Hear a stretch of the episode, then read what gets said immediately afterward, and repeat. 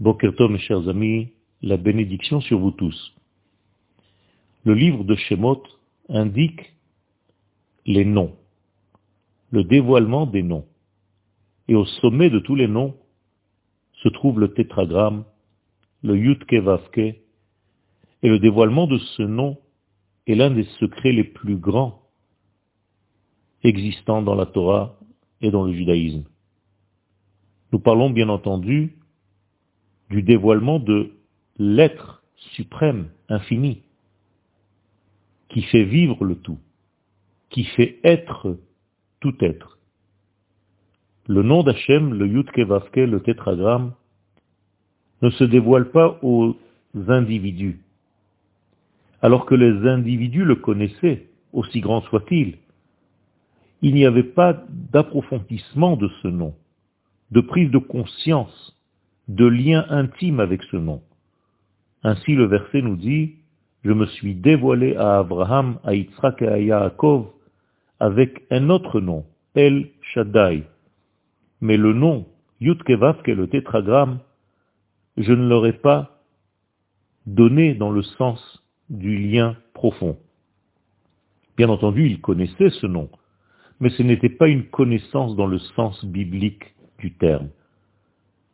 Tout simplement parce qu'il n'y avait pas encore de peuple.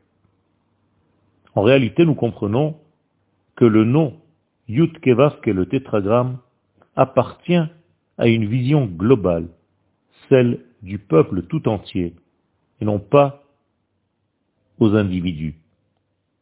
C'est le secret du sod, du secret. Le secret, c'est la vision d'ensemble qui prend en compte les formes existantes.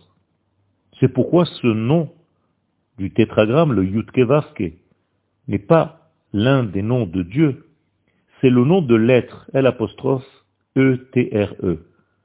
Tout être n'est que parce que le tétragramme est là.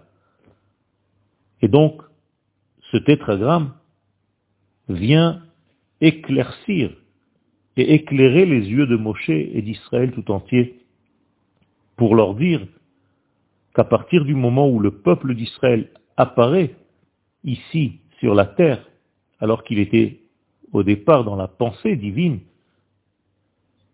dès que ce peuple apparaît sur la terre, avec lui apparaît ce nom du tétragramme.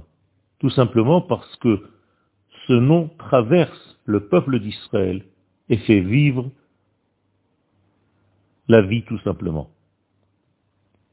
Akadosh Baruch demande à Moshe d'aller dévoiler ce nom au peuple d'Israël. Ani Hashem, je suis le tétragramme. Pour qu'il sache que même pendant les moments d'exil comme l'Égypte, dans le noir complet de la vie, tout existe que parce que son existence est là. Et donc, il fallait que les enfants d'Israël prennent conscience de cela. On savait que le peuple n'était pas encore véritablement conscient de sa valeur, de sa grandeur.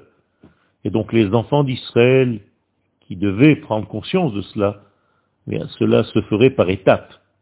Et c'est pourquoi, à ce moment-là où Moshe vient leur dire je suis l'éternel, ce que Dieu lui demande de dire, eh bien le texte nous dit Velo el Moshe, il n'était pas capable d'entendre Moshe, mikotzer ruach ou avoda kasher parce que leur souffle était court et le travail était dur. Le souffle court, ça ne veut pas dire qu'ils étaient tellement dans le travail, dans l'asservissement qu'ils n'avaient pas le temps de comprendre.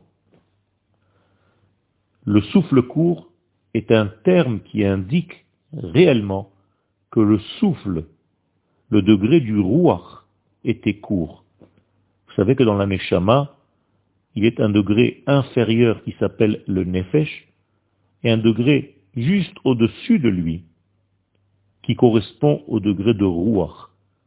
Et lorsque nous sommes dans un état d'exil, eh bien, le rouach est déconnecté du nefesh.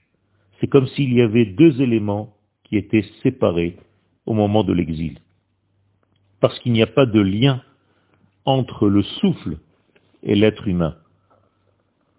Nous pouvons dire en conclusion que toute la descente en Égypte n'était là que pour révéler le nom du tétragramme qui s'est révélé en même temps que la libération du peuple d'Israël, non pas des individus, mais du peuple, tout simplement parce que le peuple d'Israël est porteur de cette vie du nom de l'être l'apostrophe, et donc la prise de conscience que nous sommes les conducteurs de cette lumière, c'est l'essentiel même de notre existence en tant que peuple d'Israël.